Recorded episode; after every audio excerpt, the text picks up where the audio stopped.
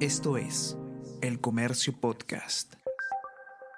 Hola a todos, ¿qué tal? ¿Cómo están? Espero que estén comenzando su día de manera extraordinaria. Yo soy Ariana Lira y hoy tenemos que hablar de Martín Vizcarra, quien por poco fue eh, salvado de un proceso por corrupción que se sigue en su contra debido a la famosa ley Soto, una ley que acortaba los plazos de prescripción. Sin embargo, esto ha sido apelado y aún está en suspenso, por lo cual el expresidente todavía puede ser juzgado y eventualmente condenado por estos hechos. Vamos a conversar sobre todo esto y más a continuación.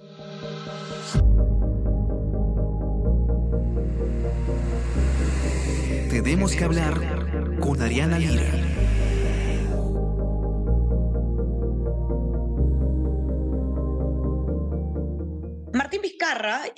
Tiene algunos procesos por corrupción en su contra y uno de ellos se decide por hechos que ocurrieron no cuando era presidente de la República, sino cuando era gobernador regional en Moquegua. Eh, es en este contexto que él se vio favorecido inicialmente por una ley del Congreso llamada la ley Soto, que lo que hace básicamente es acortar los plazos de prescripción en casos como este. ¿Qué significa acortar los plazos de prescripción? Eh, pues acortar el tiempo en el, que una, en el que la Fiscalía o el sistema de justicia puede investigarte o condenarte por eh, un delito. Lo que ha pasado es que esta decisión ha sido apelada y por lo pronto sigue curso la posibilidad de que Martín Vizcarra sea procesado y eventualmente condenado por estos hechos. Pero antes de eh, seguir, vamos a tratar de ordenar todo esto que yo he tratado de hacer de manera muy sumaria. Y Víctor Reyes, ustedes ya lo conocen bien, periodista de Política del Comercio, que ha escrito el informe, nos va a poner un poquito en contexto. Víctor, ¿cómo estás? Bienvenido. Quizás podemos empezar explicando un poquito qué es la ley Soto, para los que no lo recuerdan o no, no pudieron ver de qué se trataba, y cómo esto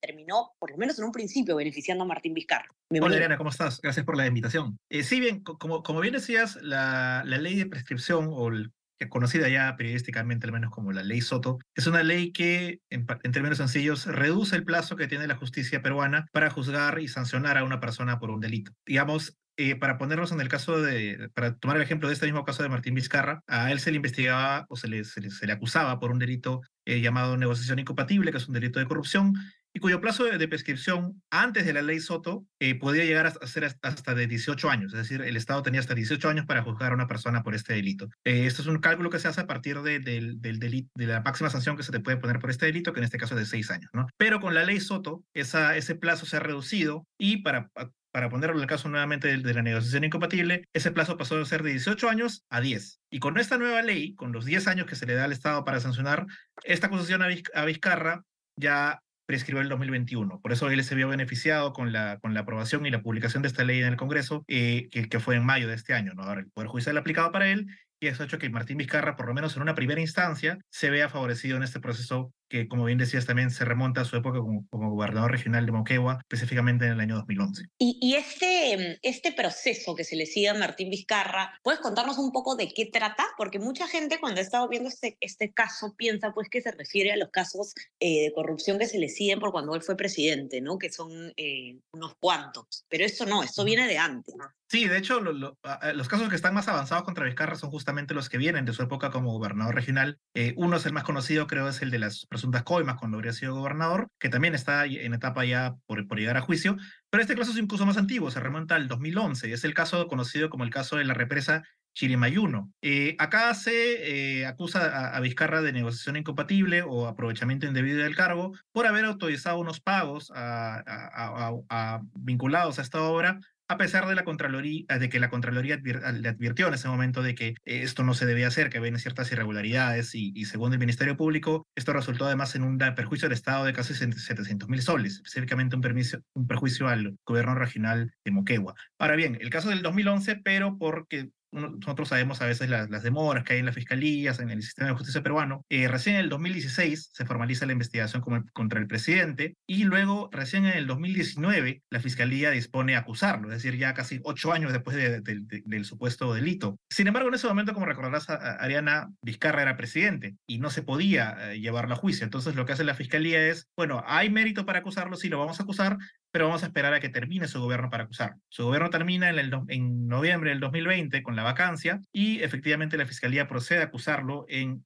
en marzo del 2021. Eh, como siempre, estas cosas demoran. Recién este año, eh, específicamente en, julio, de este, en agosto de este año, perdón, el Poder Judicial dice ya, el caso tiene que ir a juicio, Vizcarra tiene que ir a juicio y se le, envía a, se le envía el caso a un juez para que convoque la audiencia de juicio, pero al momento de, o antes de convocar esta audiencia de juicio, el juez hace un primer análisis del caso y se da cuenta que ya estando en, en septiembre del 2013, perdón, septiembre del 2023, con la ley Soto aprobada, este caso ya prescrito. Cuando se acusó, cuando se acusó a Vizcarra en el 2021, el caso todavía seguía vigente. Con la ley Soto, uh -huh. en, noviembre, en octubre del 2023, el caso ya se declara prescrito y por eso se le se hace esto. Ahora, una cosa más que, que, que hay que ser, ser, preciso, ¿no? No es que Vizcarra haya recurrido al juez mediante su abogado y decirle, ¿saben que acá está la ley Soto? Este, archivan el proceso. Como se han hecho otros políticos, como Joaquín Ramírez, como el propio Alejandro Soto, que le da el nombre a esta ley, sí. o como también hizo Vladimir Cerrón, sin éxito para un, un, caso en el que también él tenía. En este caso, el juez, al, al recibir el caso y antes de convocar el inicio del juicio, lo revisa y él de oficio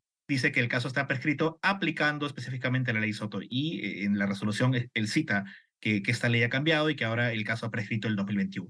Uh -huh. Y ahora, ¿con qué argumentos es que el Poder Judicial valida esta apelación de la Procuraduría para que aplique aún o, digamos, se, se siga investigando este caso? Claro, esta decisión de, de, prescribirlo en primera instancia fue a inicios de, de octubre, luego, a, más o menos en la 15, en el 12 de octubre específicamente, eh, la Procuraduría Anticorrupción de Moquegua, que es, digamos, la defensa que tiene el, el, gobierno regional de Moquegua en casos en los que podría ser perjudicado, ellos presentan una apelación. Es una apelación chica de unas tres páginas en las que el principal argumento es que este es un caso en el que la ley Soto no debe ser aplicada.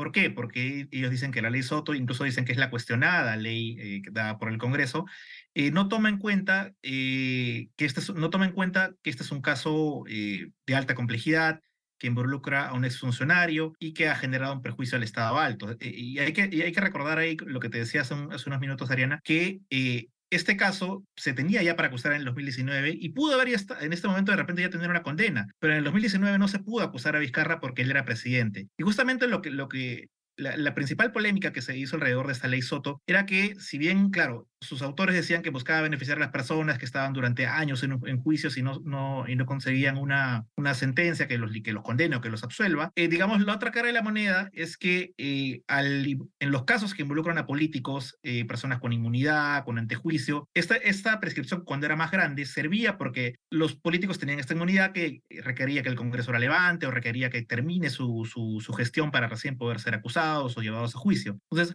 la ley Soto no tomó en cuenta esa esa, distinción que había para casos complejos o casos de, de altos funcionarios que tenían estos procesos especiales, estas inmunidades, sino que hizo, bueno, para todos se recorta y si tú eres político y te ves beneficiado, bueno, ya eso no es, eso un problema. Entonces, en la apelación lo que la Procuraduría, dice es, le, se tiene que tomar en cuenta que es un caso que involucra un alto funcionario, el más alto funcionario que tenía el gobierno regional de Moquegua, y que además ha sido complejo por cómo se ha llevado, ¿no? Porque él fue presidente, porque recién se ha tenido que esperar un tiempo para poder acusarlo. Ese es el argumento que se ha dado. Vamos a ver qué es lo que dice la, la sala, porque, a ver, el, el juez, que, que, es el que declaró la prescripción de este delito en primera instancia, lo que ha hecho por ahora, Ariana, es elevar, es decir, ya está bien, te doy la apelación, va a subir a una sala superior, por ahora, mientras se resuelve, suspendo, se ha dado lo que se conoce el efecto suspensivo, es decir, mientras no se pronuncie la segunda instancia, la decisión de, de declarar prescrito el delito queda suspendida. Entonces, ahorita el, el, el caso a, a, en, y esto contradiciendo nada más a lo que ha dicho Vizcarra en, las entrevistas, en una entrevista que dio a RPP, en el sentido de que el caso está muerto, no, el caso está vivo, porque se ha suspendido la prescripción y hasta que, se, hasta que la sala de apelaciones vea este recurso de apelación de la Procuraduría, se va a tener pues si realmente el caso está prescrito o no. Por ahora sigue vivo y vamos a ver qué resuelve la sala, eso debería ser en, en las próximas semanas, eh, optimisticamente, optimistamente, realísticamente, eh, probablemente sean unos meses, ¿no? Para que,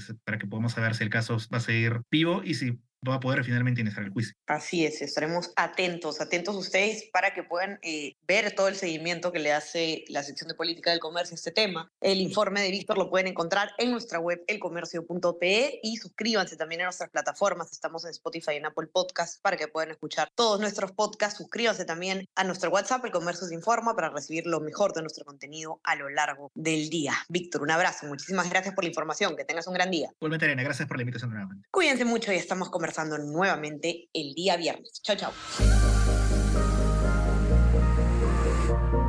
Tenemos que hablar con Ariana Lira.